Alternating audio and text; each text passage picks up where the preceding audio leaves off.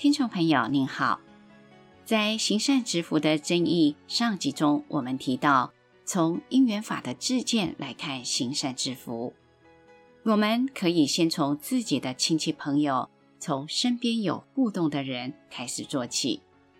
本期节目呢，我们将与您一同来探讨从诸法因缘生，缘生法则非我非我所的角度，更深入的探讨。行善积福为何得从就近的人际关系开始做起？欢迎收听。举个例来讲，我们平常都捐钱帮助孤儿院、养老院，这当然有福报，不是有福，这是确定的。但是，如若我们工作发生了困难，经济有了困难，我们可能去跟孤儿院。养老院来借钱吗？我们可能要求孤儿院、养老院来帮助我们解决工作上的困难吗？基本上是不可能，很渺茫。但如果我们平常在就近的人际关系，像我们的好同学、朋友、邻居，或是兄弟姐妹，以及我们的亲人或是父母等等，在这些关系上。好好的耕耘。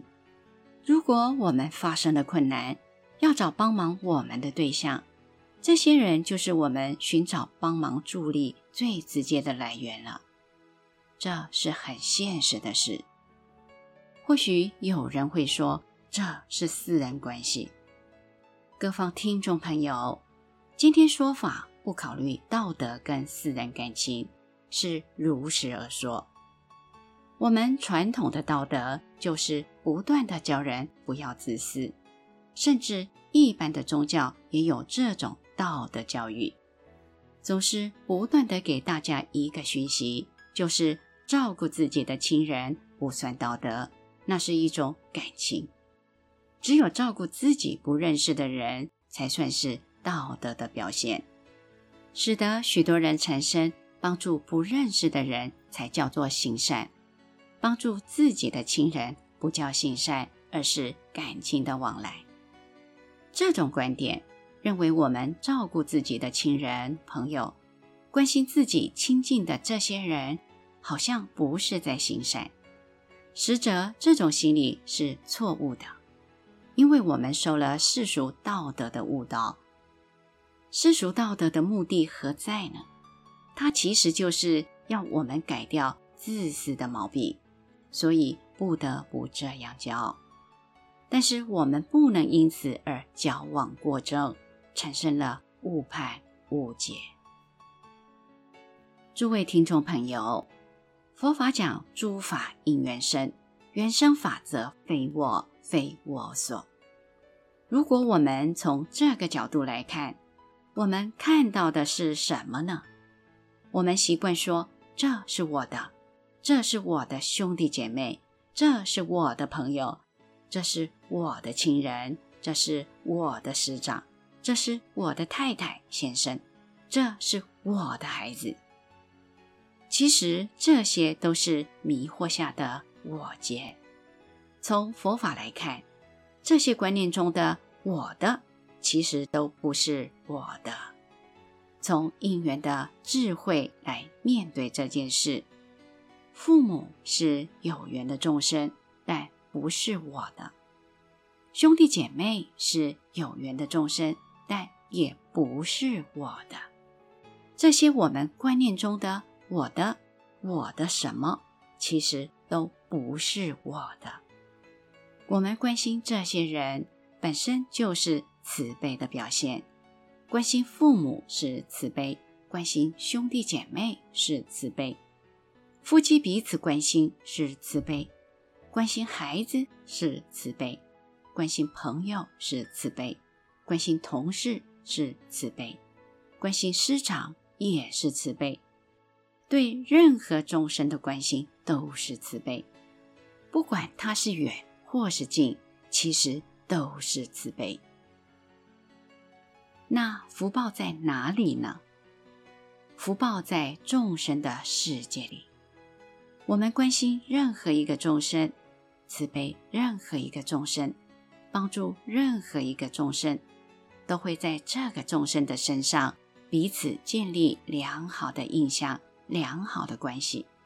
这种良好的印象和关系，让彼此之间变得更有力量，更经由彼此的关心帮助，使彼此之间愿意一起扶持合作，一起分享，一起面对困难。这种意愿会变得更坚固、更高昂。只要这些事情能够呈现，福报就自然会出现。如是，有人愿意跟我们分享他的生命经验，其实我们就分享他的福报；有人愿意跟我们分享他美好的生活，我们的福报就会增加。有人愿意跟我们一起分工合作，我们的机会就会增上。其实这些都是福报。譬如说，公司的同事一大早上班就跟你讲：“诶，某某人，我跟你说，我昨天晚上听了一个笑话，我讲给你听。”跟你分享笑话，让你开心，这就是你的福报。福报不是只有钱呐，你愿意跟他好好的相处，他看到你愿意给你一个真诚的微笑，这也是福报。这些都是我们平常植福田来的，在众生的世界里植福田、行善、慈悲而得来的。我们得到微笑，得到关怀，得到分享，得到帮助。得到愿意一起分工合作的机会，这些通通都是福报。我们透过互相给对方微笑，互相给对方善意，互相分享彼此生命的经验，互相提醒对方，互相分享生命的一切，互相提供相互合作的经验跟机会。诸位。我们的生命因此就充满了更多的可能，更多的良善，这就是福报。福报在众生的世界里，福报不在鬼神的手上，这才是真正的真相。本集内容整理自随佛禅师开示文集《随佛行道》第三集。欢迎持续关注本频道，并分享给您的好友。您也可以到中华原始佛教会网站浏览更多与人间佛法相关的文章。谢谢收听。